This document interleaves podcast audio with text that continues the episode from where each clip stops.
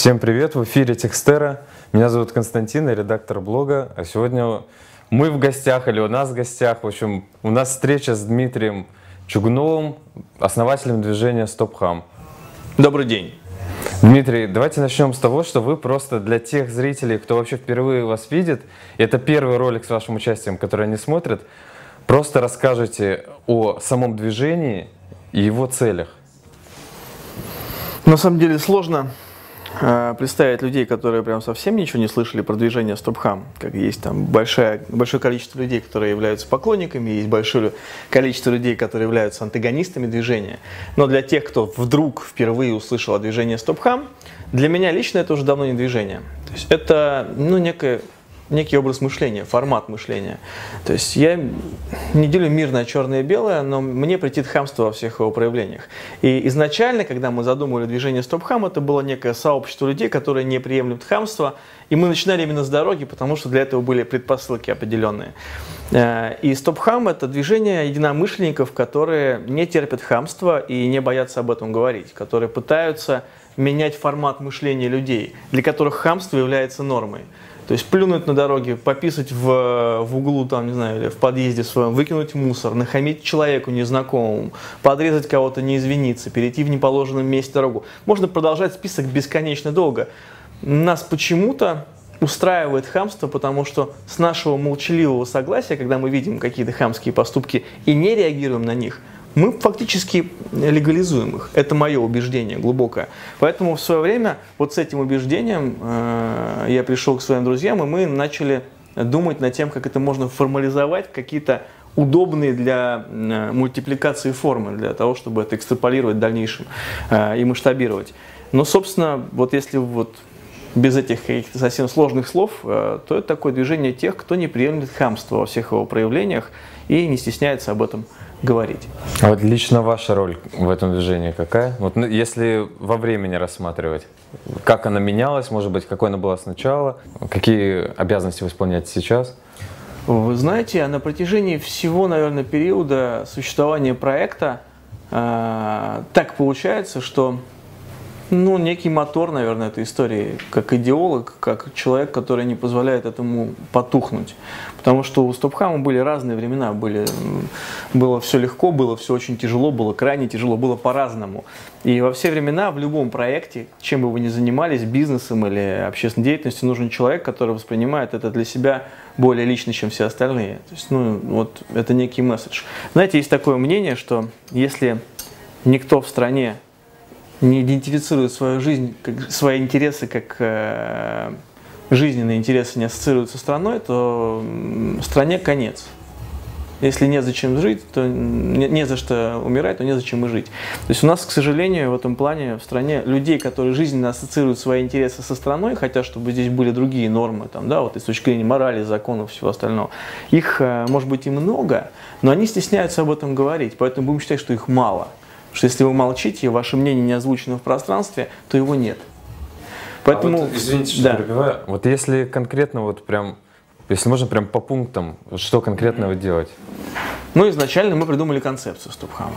Она не была вот той, в которой она есть сейчас, но все то, что происходило и происходит в движении, происходит при моем участии. Ну, так получается. Может быть, я и хотел бы абстрагироваться, но не получается, потому что тогда проект просто умрет в какой-то степени. Поэтому создание видео, э, разработка форматов, взаимодействие с потенциальными спонсорами, э, взаимодействие с органами госвласти, э, взаимодействие с потенциальными участниками проекта, с другими регионами, которые хотят открывать, работу с командой. Все это в той или иной степени, это то, в чем я принимаю участие.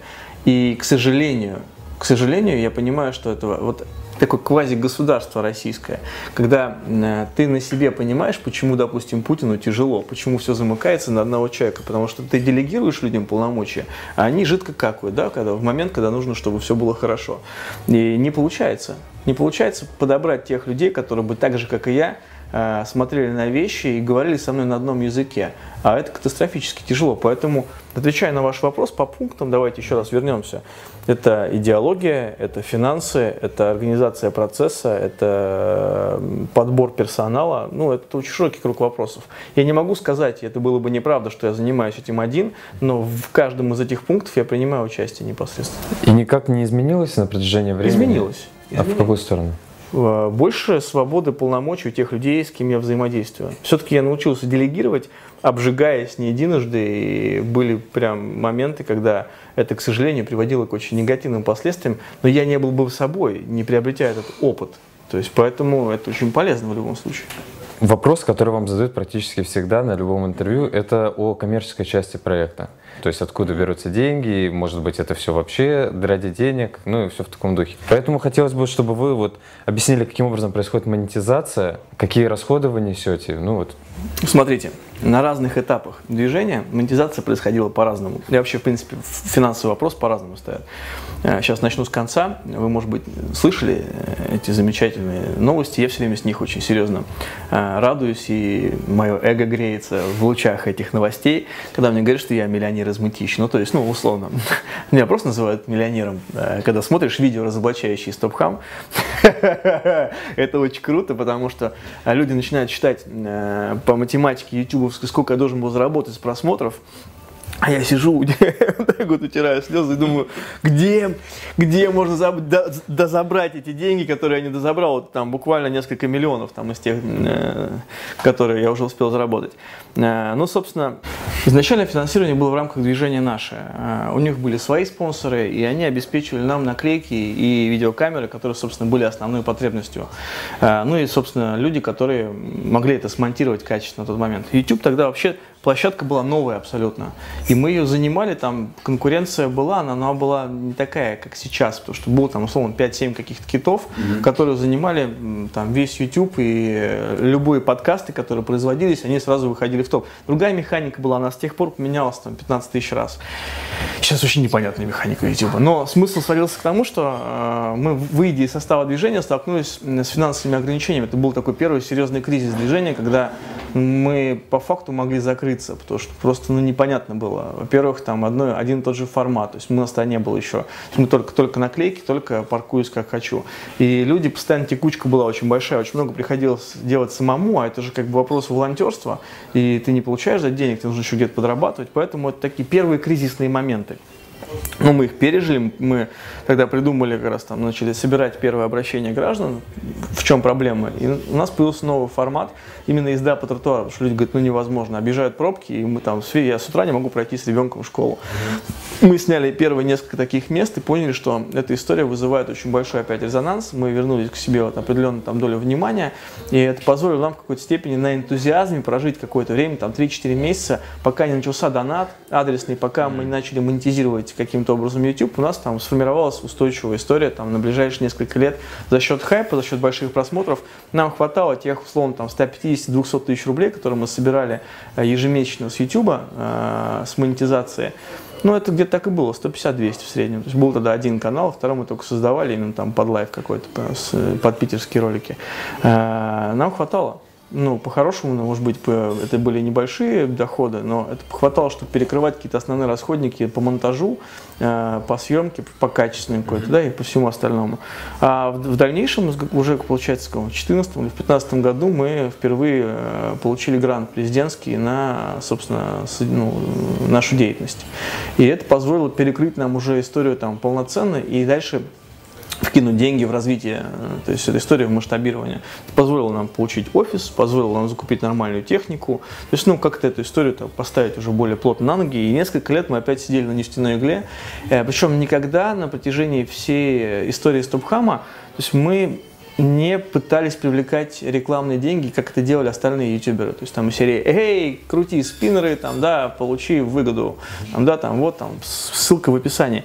Мы считали, что, ну, для себя, что эта история про социалку, и мы как бы ну, не хотим зарабатывать на этом, нам хватает и хватает, и все, больше не надо. То есть, ну, может быть, это и глупо. Сейчас уже понимаю, что могло бы быть и больше масштабирования этой истории, но все приходит с опытом.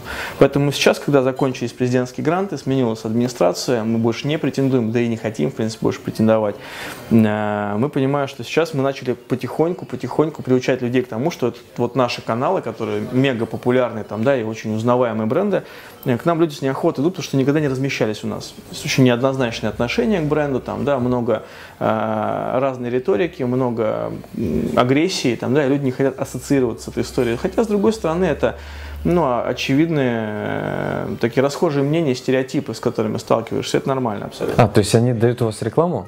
Но сейчас мы потихоньку начинаем размещать. Угу. Очень а, не... а в каком формате у вас реклама? В формате приролов, в формате а. интеграции. То есть первые вообще размещения были бесплатные по дружбе. Э, у нас, э, может быть, за всю историю было несколько постановочных видео. Э, и одно из них это полицейский с Рублевки, он так и называется ко мне обратился Гавар, там, мой знакомый э, с, с Comedy, который сказал, слушай, у нас выходит новый сериал, у нас есть крутая идея по тому, как это можно снять. И мы сняли реально крутой, получается, такой, сделали небольшую врезку постановочную с Мухичем. Э, она очень классно легла в основную канву, то есть там 80% ролика это реальные как бы ситуации, и последняя это ситуация, которая была наиграна. И она очень круто легла, и до сих пор там комментарии, как так нужно этого полицейского найти и покарать. Угу. Смешно. А, в целом, ну, это была абсолютно бесплатная э, история, ну, по дружбе, да. Потом сейчас мы потихоньку начинаем приходить к тому, что мы какие-то небольшие деньги пытаемся все-таки зарабатывать с этой историей, чтобы содержать имеющийся штат, то что э, после того, что случилось э, с Гуглом, с Ютубом зимой, этой зимой, то есть с точки зрения провала там, по финансам, сейчас это аукается очень жестко. У нас канал миллионный принес в том месяце 30 тысяч рублей. Ну, то есть, чтобы понимание было, когда были 40 там. Ну, короче говоря, это прям смешно. Ну, правда. То есть это миллион двести там, тысяч подписчиков. Такой тоже вопрос получается, что получают сотрудники зарплату с этого проекта, то есть которые вот у вас в офисе работают, правильно? У нас сейчас нет офиса. А, офиса уже нет? Нет, конечно, нам не по карману держать офис. А зарплату, получается, на удаленке получают? Зарплату получают только те люди, которые ну, делают что-то профессиональное в этом плане. То есть это видеомейкерс, да, там, ну, те люди, которые производят контент. Это те люди, которые помогают нам по финансовой части, по юридической, да, они, безусловно, должны получать какую-то финансовую поддержку с нашей стороны.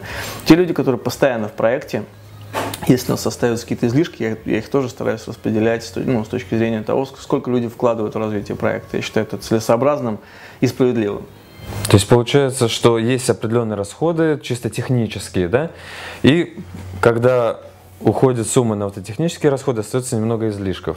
И вот эти излишки обычно, обычно, между... обычно их не остается, но если что-то остается, да, распределяется. То есть у нас очень большое движение, и чтобы вот прям удовлетворить хотя бы чисто гипотетически финансовый голод проекта, нужно несколько миллионов в месяц. Ну, у нас даже десятой части этого нет. Давайте по-честному. Но нету. То есть у нас есть отделение в огромном количестве городов а, нашей страны. У нас есть новые отделения, открывающиеся. Им все нужна поддержка. А наклейки стоят баснословных денег. Поэтому мы стараемся их не клеить мы стараемся уговаривать людей. Ребят, пожалуйста, мы не хотим клеить вам наклейку. Вы не представляете, это как серпом по яйцам. Ну, серьезно, это 100 рублей там. Если это небольшой тираж, это 100 рублей, ты наклеиваешь ему на лобовое стекло. Тебе проще попытаться объяснить, почему он мудак. Да? И, и, и должен уехать. Ну. Практически деньги наклеиваешь. Ну да, да. Спасибо Роскомнадзору, теперь слово «мудак» не является запретным, и можно откровенно об этом говорить.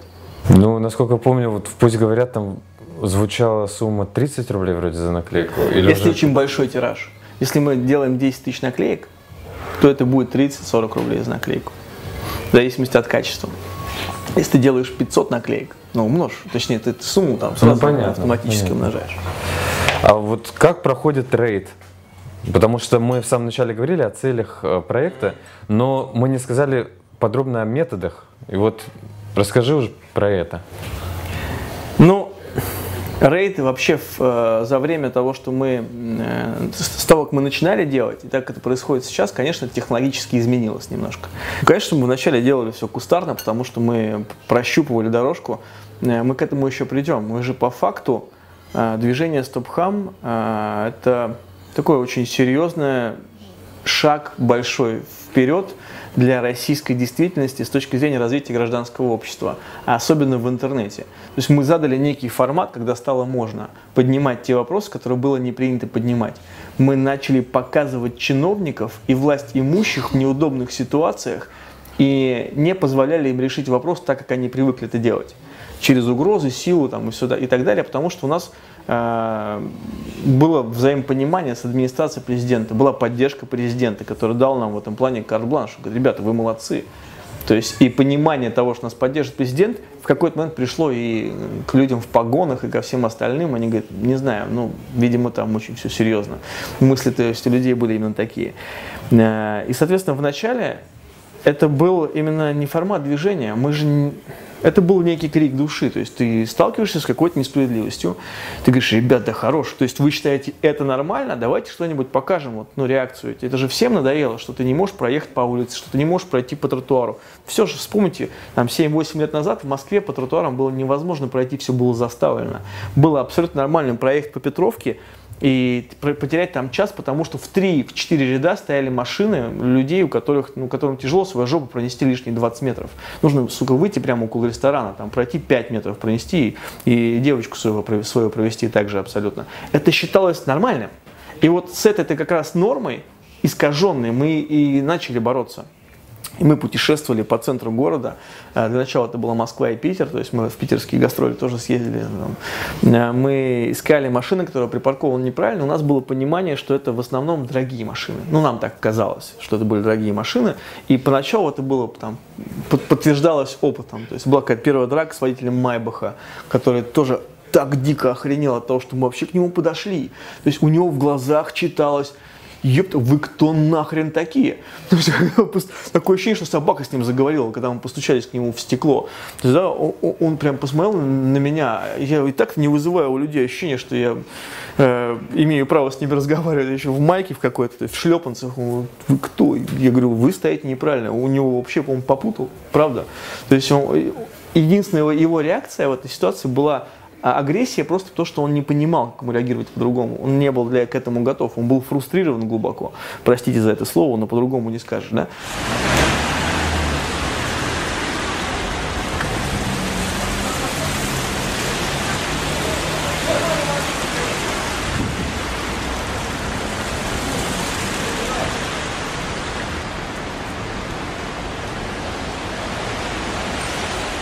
И, конечно, это была первая драка, первые такие ситуации. И мы ездили на машинах на, на двух, на трех, когда как. Но это были дружеские какие-то такие поездки. Э, ребята поддерживали меня, они говорят, ну давай сделаем. То есть как бы это были, ну, такая дружеская история. Мы сняли первые несколько видео, и мы не ожидали, что они вызовут, ну, вот такой резонанс. То есть это прям взрыв был. Причем, как обычно, да, там было больше говна, чем меда, поэтому сразу людей, да кто они такие, ну, собственно, то, что и сейчас происходит.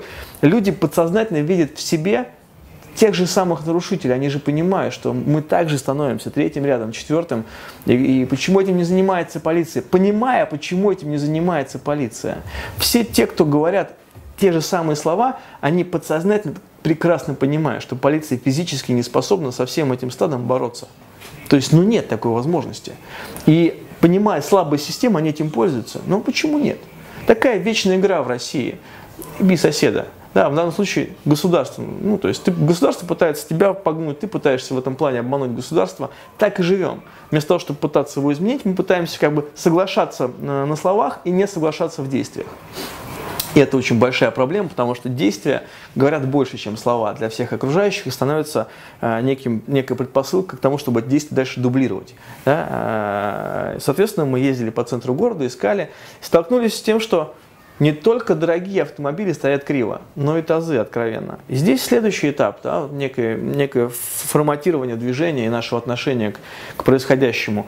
А, мы поняли, что человек э, просто даже на самой дешевой машине, он считает себя лучше, чем человек без машины. Априори. И дальше вот эта такая тупая градация, чем более дорогая машина, тем, соответственно, у тебя больше возможностей нахамить кому-то снизу и уступить кому-то сверху. Да? Вот там, если ты едешь на Бентли, ты можешь насрать почти на всех. Да? Если ты едешь на BMW, то ты смотришь, на Бентли ты не можешь насрать, а вот на человека на девятке можешь легко. И, к сожалению, это очень часто проявляется, чаще, чем нормальное, адекватное поведение, хотя встречаются обратные примеры.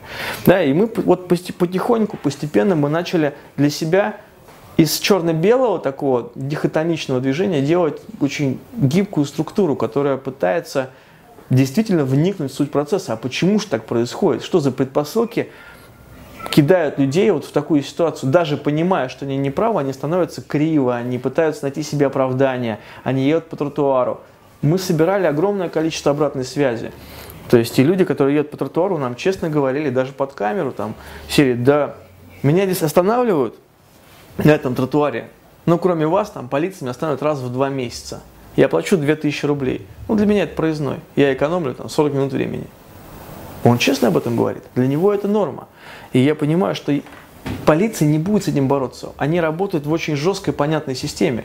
Она палочная остается, как бы там, не пытались об этом по-другому сказать. Она, к сожалению, сейчас не может быстро перестроиться. Ничего быстро не бывает. Это огромная система, сложная, бюрокра- забюрократизированная да нельзя. И питать иллюзии по поводу того, что я позвонил в полицию, сейчас приехали, разобрались, да нет. Там демотивированные люди со сломанной зачастую судьбой, которые слабо образованы, которые, в принципе, ну, исполняют свою роль, Э, максимально не замотивированы и ну, не причастны к этой истории. Людей, которые живут условно, я полицейский, я сейчас там буду каждый день вкладывать свою душу в это дело, чтобы изменить систему, ну, их нет, потому что это должны быть больные люди, это должны быть фанатики своего дела, их вообще считанные единицы. И это должно быть политическое решение, а не, а не решение людей внутри системы. Систему катастрофически невозможно изменить изнутри. То есть это очень тяжело, потому что система тебя сломает, переживет и выкинет. Таких примеров миллионы. И мы начали сталкиваться именно с этим. То есть да, и постепенно мы пришли к тому, что наши рейды изменились, мы стали более технологичными. То есть мы поняли ошибки, с которыми мы сталкиваемся, когда мы пускаем всех на рейд. Люди приходили с разными желаниями. Кто-то пришел самоутвердиться, кому-то нужна была агрессия, кто-то хотел просто найти друзей. И мы поняли, что лучше ходить меньшим количеством на проверенных людей, потому что ты можешь ожидать э, сзади только там понятной ситуации. Это стена. Когда у тебя микс, и ты позвал всех, у тебя сзади может быть все что угодно. Ты взял с собой 20 человек, сложная ситуация, ты остался втроем, потому что остальные просто и убежали. Таких случаев тоже были не один, не два и не пять, особенно в ночных рейдах, около ночных клубов, когда перегораживаются набережные, когда около Соха происходят какие-то массовые столкновения с охраной. Люди, которые, да, мы сейчас придем, они, они бегут с такой скоростью, что ты даже не успеваешь понять, где там Усейн Болт. То есть это сборная России, прям их можно сразу смело набирать. Давай, давай, Еще вопросы есть? Не трогайте камеру! Леша, Леша, флешка! Леша, флешка! Леша! Камера, Леша, камера! Иди сюда. Не трогайте!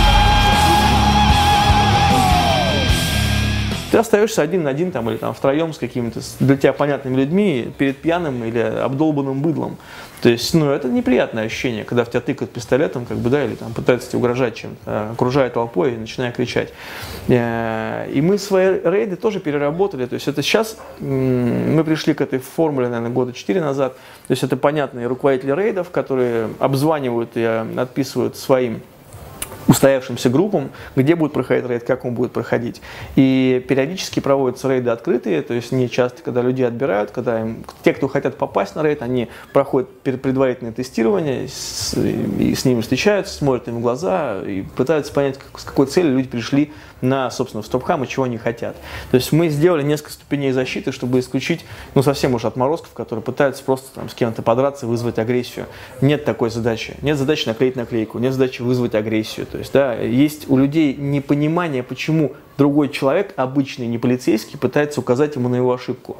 Это непонимание обусловлено тем, что человеку сложно признать свою неправоту, особенно человеку в статусе, особенно человеку на дорогом автомобиле, который э, ну, мыслит примитивно. Уж простите, да, мне мое такую риторику, но зачастую это очень примитивное мышление. У меня есть машина, у меня есть там, не знаю, статус какой-то определенный, у меня есть богатый муж, или я, в принципе, просто какой-то там золотой звезды колпак, то я могу вот там, вот здесь поступить так, а вот здесь там могу вот вас послать, а вас не послать. Зовите полицейских. Они понимают прекрасно, что полицейские не приедут, да, или они к тому времени уже сами уедут. И э, мы тоже это понимаем. Поэтому люди, которые смотрят наши видео, они думают, а почему вы не сделали вот так? Ребят, то, что вы нам предлагаете, мы еще в первые два года съели, переварили и пустили уже как отработанный материал. То есть мы это все прошли не единожды. Мы пытались разными путями пойти, поэтому я во всех интервью говорю одно и то же. Если вы считаете, что наши действия чрезмерные, незаконные, они вам не нравятся, они вызывают у вас негативные эмоции, предложите мне что-то другое, более эффективное. Вот в этих условиях, когда вы говорите, ваша наклейка там, она портит имущество. Я говорю, давайте взвесим. Не я изначально подошел к машине, наклеил нее, а потом она стала вторым рядом или поехала по тротуару. Но не так. Что было первопричиной этого действия?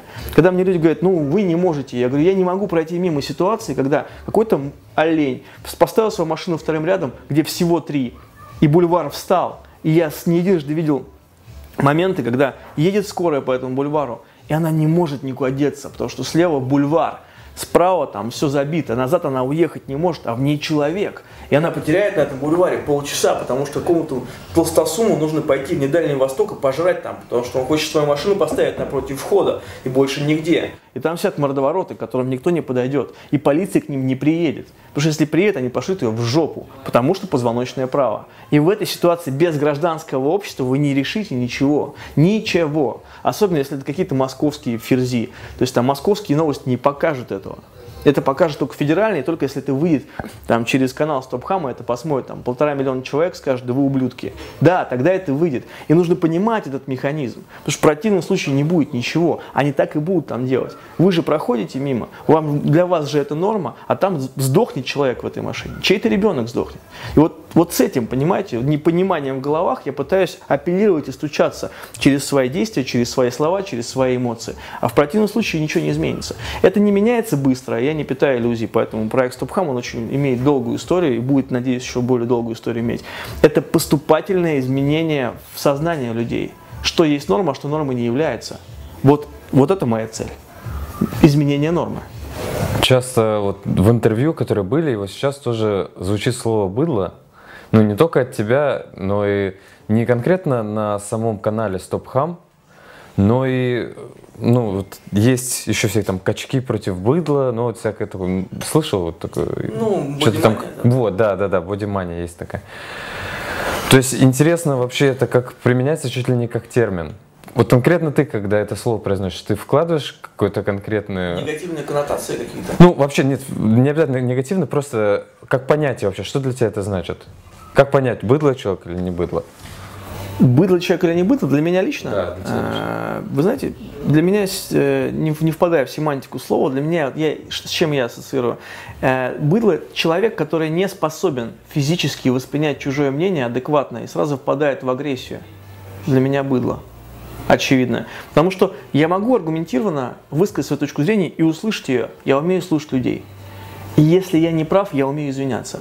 Но когда ты объясняешь человеку, даже в каком-то дорогом костюме что-то, а он тебе говорит, да пошел ты, хер. Без мотивации, просто потому что он считает, что он вправе. Ну а кто он? Ну, просто дорогое быдло. Бывают люди, которые там, одеты попроще, но тоже в такой же риторике, которые пытаются упростить ситуацию, которые не способны проанализировать и сказать, ребят, я не прав. Боюсь, что агрессия в данной ситуации э, это просто защитный механизм, без вот каких-либо надстроек. Он очень древний защитный механизм. И мы говорим о том, что есть непонимание.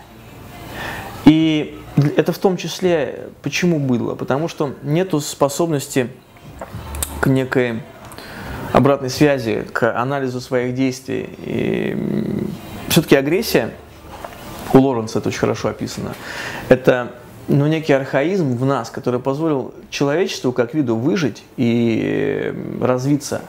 Но все, что хорошо там несколько миллионов лет назад или сотен тысяч лет назад, как защитный механизм, это не актуально там, здесь сейчас в том виде, в котором это существует, потому что это в том числе и механизм саморазрушения. У нас нет тех внутренних э, ограничений, которые есть условно у других видов. То есть лев не убьет или там льва, там, да, если только это не вопрос там, прайда. Олень не забодает до смерти оленя. А у нас этих ограничений нет. Мы можем, вообще на раз можем. Там, да, поэтому и втыкаем ножи друг друга. И за несколько там, сотен тысяч лет нож самое кровавое оружие убийства, там, кухонное. Э, поэтому агрессия в этой ситуации для них это безусловно, это безусловный рефлекс. Это тот защитный механизм, который дан им от природы, и они не умеют им управлять. Вот в чем опасность. Агрессия это может быть и неплохо, это так называемое называемое зло, опять же, э, цитируя Лоренца, оно злом не является, как и в принципе, там, ну, это вопрос философский, что и зло, а что злом не является. Но в данной ситуации э, у них нет способности управлять своей агрессией. Они не могут ее канализировать в какое-то другое место. Они выпускают этого внутреннего зверя, пытаясь таким образом доминировать в ситуации, где нужно включить мозг. мозг. И вот в этом большая проблема. Отсутствие хорошего качественного воспитания, образования и рефлексии. Это такие безусловные базисы, на которых должно зиждиться какое-то осознанное мышление у людей и нормальное существование э, в государстве. Но этого нет. Поэтому все через пятую точку и через силу. То есть поэтому у нас зачастую все там упирается в батюшку царя, в данном случае все упирается в президента, который хотел бы, может быть, делегировать, опять же, но все, все решается через рычаг. ВВ сказал, отругал всех публично, да, и все зашевелилось, заехало. Как только око Саурона освещается в другую сторону, все опять там в состояние гомеостаза приходит, да, вот как в состояние покоя. Пока есть время, 2-3 года, нужно перейти, потому что хрен его знает, что будет дальше, да, и люди так создают видимость, что они теме, они кивают головой, но делают это по-другому абсолютно. И это дальше по цепочке спускается и на обычных граждан, которые со своей стороны говорят, конечно, мы все понимаем, железобетонно. Мы против коррупции. Мы вообще за все хорошее против всего плохого. И с такой неистовой силой пытаются рвать свой маленький кусок, ну, потому что не верят. Не верят тому, что говорят. А это нормально абсолютно. Когда тебе врут, твой мозг, он четко очень понимает это.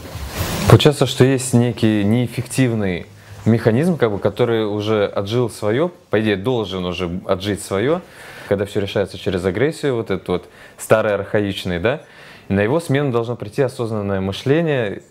И, соответственно, этот проект, если вот в такими категориями говорить, его задача, вот как ты сказал выше, образовательная, да, то есть э, способствующая рефлексии.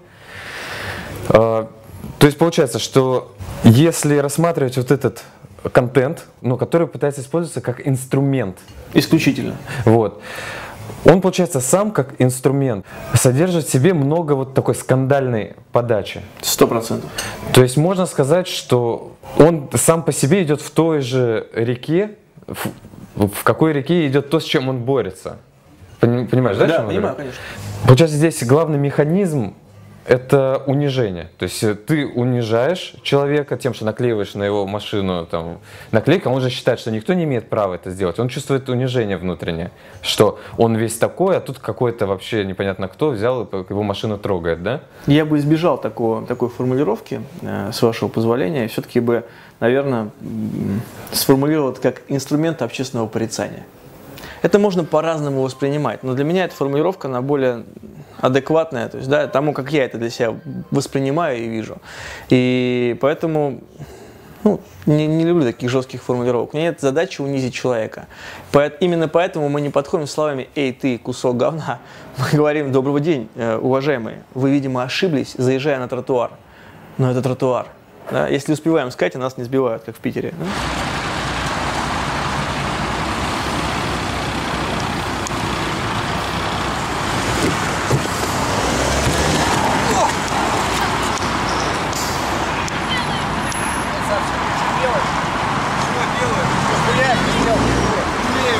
Все, ДПС делает. Стоять! Ну, Придурок, я Стоять! Стоять! Куда поехал?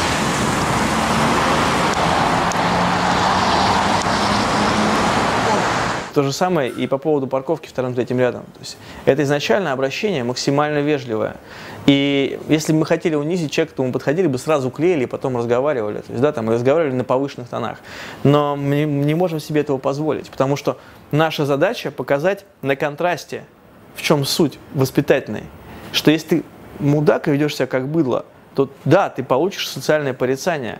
То, что есть человек, который выходит, начинает кричать, я ваш дом труба шатал, да, есть люди, которые говорят, уважаемый, возможно и так, но машину надо перепарковать, вы же мешаете.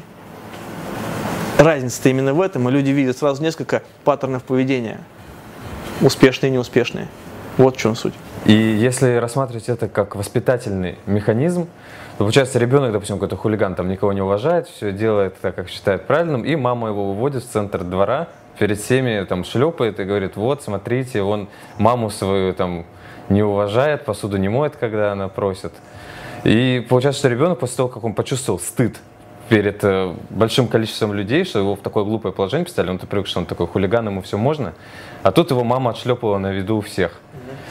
Не будет ли у него после этого еще больше озлобленности? Смотрите, я вам как педагог могу сказать, что это не совсем корректное э, сравнение. Все-таки взрослый человек и ребенок не одно и то же. И даже если исходить из этого сравнения, ну, наверное, корректнее было бы сказать тогда следующее, что мам, ребенок, который ведет себя безобразно, и мама, которая к нему подходит и говорит, сынок, тебе не кажется, что твое поведение в данной ситуации, оно неразумно и может привести к каким-то нехорошим последствиям. Нельзя песочек в глаза сыпать мальчику, он не будет видеть. И ребенок, который говорит, я хочу усыпать глаза. Мама, ну тогда я буду вынужден тебя наказать. Вынуждена, потому что в противном случае ну, ты можешь э, сделать, натворить бед. И ребенок, который не слышит голос разума, то есть есть дети, которые слышат и говорят, мам, ты права, я перестану сыпать песок. И таких, к счастью, больше. А есть те, которые, ну, по каким-то причинам, мы не берем по каким, но продолжают себя вести асоциально, девиантно. И да, они подвергаются публичному порицанию, да, своей мамой. То есть в данной ситуации, ну, оно может быть с точки зрения ребенка не совсем корректно, хотя зачастую каких-то других более приемлемых форм пресечь какую-то деятельность э, аддиктивную там, или девиантную ребенка, ну просто нет. Ну, физически.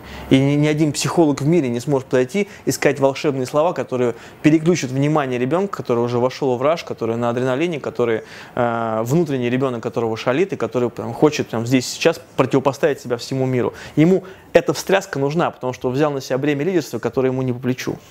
Поэтому ему нужен в этой ситуации шлепок по он его просит. Но это уже из психологии уж, извините. Я... Все нормально. Я просто подхожу к такому моменту, что не последнее место занимает то, что этих людей показывают потом на Ютубе, и что их лица видят, и что если это, например, какие-нибудь бизнесмены, клиенты их могут увидеть там, и так далее. То есть здесь э, во многом инструмент именно удар по социальной репутации. Да. Вот, то есть получается здесь вот именно как вот что вывели перед всем двором, показали. Ну вот на том же пусть говорят, допустим, женщина рассказывала, что ее потом травили, ну в том смысле, что ее там дверь подожгли, что-то там, ну, в общем, ее, потом в последующем ее соседи самосуд над ней устраивали всячески. Угу. Я так понимаю, что это наверняка не единственный случай, который в связи с этим происходит. Это ваше принципиальное решение не скрывать лиц этих людей вот на видео? Очевидно. Это теряло, теряло бы смысл, если бы мы скрывали лица людей на видео. И нужно понимать, что а, вот такой самосуд, который устраивают соседи, это же не инструкция, которую Стопхам вывешивает у себя на канале. Мы вообще-то против этого, очевидно, и мы об этом говорим и пишем везде. Но уровень агрессии в обществе, уровень образования людей, уровень воспитания людей позволяет им делать такие вещи. Но если не мы будем ключевым триггером в этой ситуации, то что-то другое. То есть им по факту это нужен что? Малейший повод, получается, нагадить под дверь соседу. А если этого повода нет, то они его придумают, придумают. Ну, мы же понимаем с вами, что не стопхам является первой причиной того, что люди зачастую ублюдки и могут поступать по отношению к другим именно таким образом. Но не мы. Мы-то как раз подсвечиваем это. И тот факт, то, что потом она подвергается травле, говорит только о том, что наше общество глубоко больно. И все. То есть то, что мы хотели показать одним роликом, мы потом еще собираем последствиями этого ролика. И это то, есть то, что должно заставить задуматься людей, ответственных за социальную ситуацию, за воспитание, за образование, за тех, кто ответственен за государство, государственников, чин, не чиновников, даже, да, вот именно не политиков, а вот людей, которые мыслят масштабами не выборов, да, но поколений. Вот тех, кто способен принимать ключевые решения и поворачивать эту огромную махину в какую-то сторону. Это же посыл к ним – и те, кто поумнее, они этот посыл слышат, но зачастую их просто не хватает в, на тех ключевых местах, которые э, и должны заниматься этими вопросами, по сути-то. Получается, когда вы выкладываете видео с открытыми лицами, вы как бы заранее, в принципе, имеете в виду, что, возможно, последует некий механизм такой социальной агрессии по отношению к этому человеку. Мы не хотим социальной агрессии по отношению к ну, человеку. Вы просто мы имеете просто, в виду, мы, что это у нас, быть. У нас цель, цель как, какова? Мы показываем один паттерн поведения, второй паттерн поведения. И для тех, кто является нашей целевой аудиторией, мы говорим, что вот это неприемлемо, вот это приемлемо. Не в, прямом, не в прямом смысле, но контекстно. Контекстно. И нет задачи поощрять там какую-то историю. Эта машина разгоняется самостоятельно, более того, мы ее останавливаем. Мы говорим, что да, ошибаться могут все, и такие ролики тоже есть, когда люди извиняются, затем говорят, слушайте, бывает всякое. И это была, ну, какая-то в данной ситуации, когда человек извиняется, говорит, он э, там, был фрустрирован, он не ожидал, и это была механическая реакция, он сейчас понимает, что он не прав, в дальнейшем он не планирует больше ездить по тротуару, да, он осознал, и это гораздо ценнее, чем там, просто сказать, что вот человек говно. Просто человек, просто человек, просто человек, человек говно. Нет, ну другие абсолютно цели. Нет задачи унижать, нет задачи там кому-то наклеить наклейку, отнюдь. Есть задача шаг за шагом поступательно показывать э, различные ситуации, игровые, как в кино. Ты смотришь кино, ты можешь увидеть одно, можешь увидеть другое. Ты читаешь книгу, ты можешь увидеть одно, можешь увидеть другое.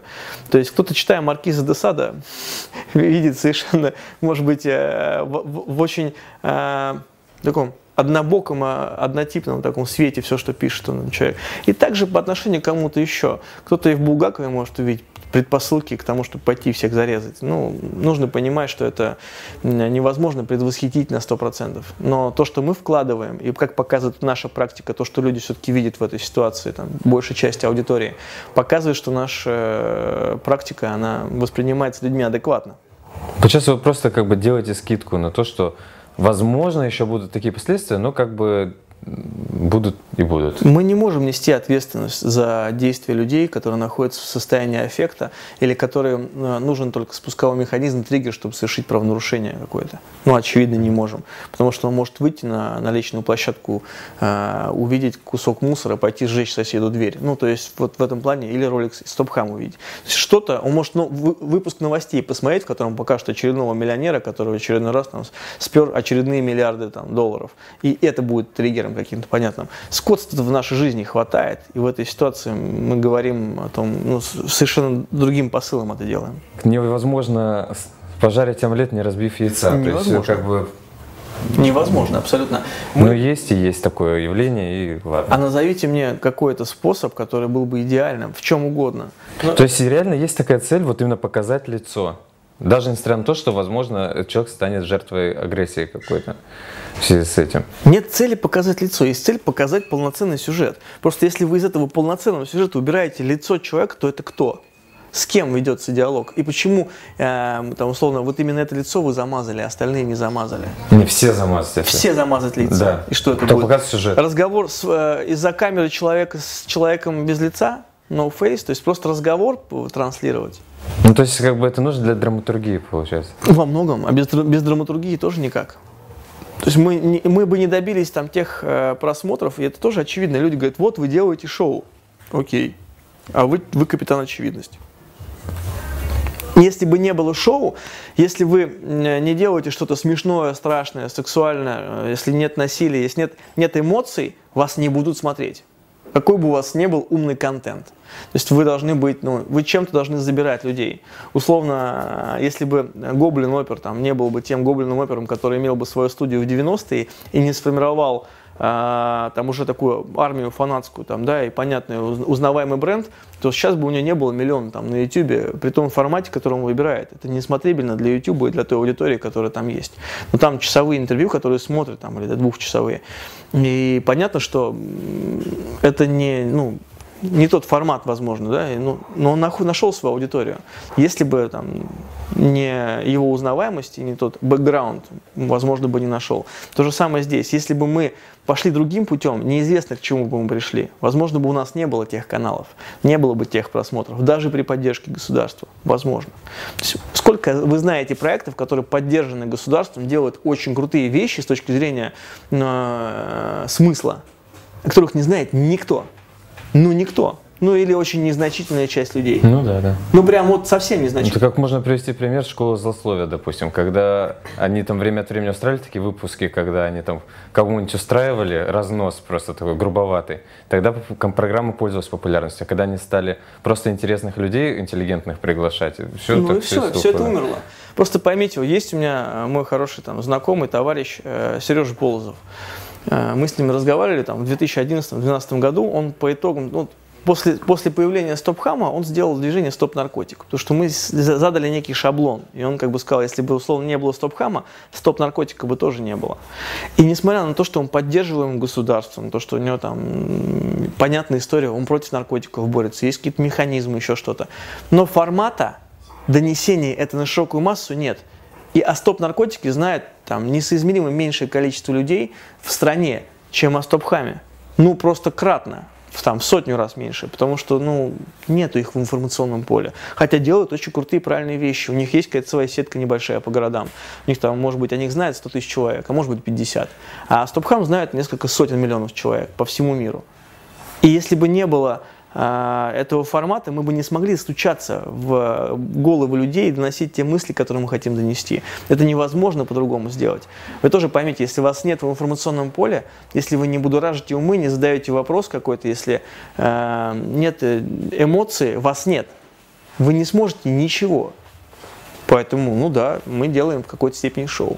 Я так понимаю, активизм возникает как желание помочь, ну, в идеале, в идеале активизм – это желание человека принести пользу обществу за рамками своей просто работы. То есть вот он отработал, он на работе приносил, приносил обществу пользу, потом рабочий день закончится, и он хочет продолжать приносить пользу обществу.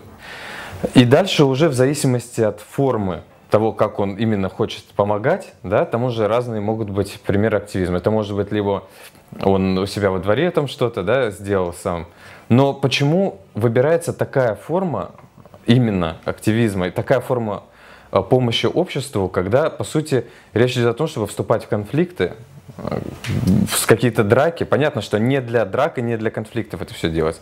Они выбирают ту форму помощи, где от них потребуется вот именно грызня mm-hmm. такая. Почему люди идут?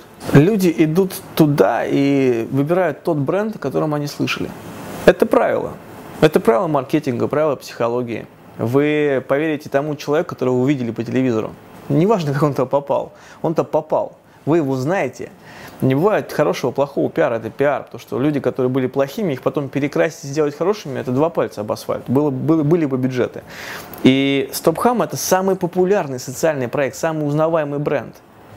Очевидно, что люди тянутся к узнаваемому. Это, это возможность очень быстро перескочить массу ступеней и стать узнаваемым. Это вопрос самоактуализации, самореализации, чтобы о тебе узнали, как о человеке. А тебе быстрее узнают и быстрее заговорят, как ну, об условном руководителе Стопхам Брянск, чем как об условном руководителе «Спаси цветочек Брянск». Ну, то есть какой-то там, да, или розовые хрюшки, там, да, или там больные детки. Неважно. И здесь для людей вопрос самоактуализации, самореализации, он стоит выше, э, чем вопрос того, чем ты будешь заниматься зачастую. То есть, опять же, и это разные категории, разные аудитории. Те, с кем работаем мы, и те, кто идет волонтеры, там, в какие-то другие направления. У всех все по-разному. Но здесь очень просто все. Есть очень популярный бренд, воспользовавшись которым ты можешь сделать себе, э, там, использовать его как социальный лифт. У нас в России отсутствует социальный лифт для молодежи. Нет молодежной политики, нет социальных лифтов. И в какое-то время Стопхам был одним из социальных лифтов, потому что люди приходили в регионах, начинали заниматься, и при той узнаваемости проекта они очень быстро входили в госсоветы, э, в какие-то структуры, знакомились с командой губернаторов там, да, и начинали свой рост оставляя стопхам. Но они использовали это как механизм определенный, потому Сейчас что... амбиции Ам... так людьми. Всеми людьми движут амбиции. Вы уж простите, на любой человек, который занимается волонтерством, изначально, с точки зрения психологии, он гладит свое эго. И, ну, про, ну, так вопрос-то в том, что они говорят следующее, смотрите, какие мы хорошие. Мы помогаем здесь, или мы помогаем здесь. И это нормально неважно, помогаете ли вы людям в хосписе, там, каким-то больным деткам, там, да, раскапываете э, погибших в Великую Отечественную войну или переводите людей через э, дорогу, там, занимаетесь стоп-хаумом, стоп-наркотиком, хрюшами против. Это все разные формы одного и того же, самопоглаживания в какой-то степени. Да, но это по-разному полезно для общества, оно полезно. Полезно, потому что это очень большой сектор, третий сектор экономики. И у нас в стране, к сожалению, к этому относятся как, э, ну, очень примитивно, опять же. Если взять США, то там третий сектор – это бизнес. Вы уж простите, но там э, пожертвования на, на детей – это бизнес.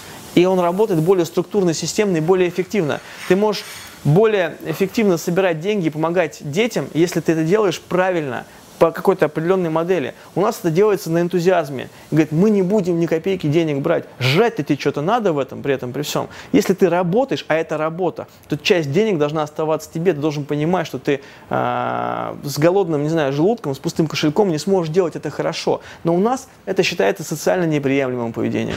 Ну, такая вот глупость, но она есть. И этот внутренний ступор не позволяет у нас развиваться третьему сектору нормально. Потому что да, можно работать с бизнесом успешно, можно работать и собирать деньги успешно. Если ты делаешь это, ну, по сути, правильно. У нас это делается все через, ну, опять же, там, пятую точку. Это мое мнение. Люди могут быть с ним не согласны. Но зачастую тот нами порицаемый Запад, условный, он несоизмеримо больше делает для больных раком, там, да, для больных ДЦП еще чем-то, чем-то, потому что хоть и зарабатывают на этом хорошие деньги. Ну, вот как-то так. Нельзя, опять же, разбить, э, сделать омлет, не разбив яйца. И вы не получите хорошего профессионала, который будет продавать ваш продукт в вашу команду, если вы скажете, ну, мы делаем хорошее дело. Он скажет, окей, вы молодцы,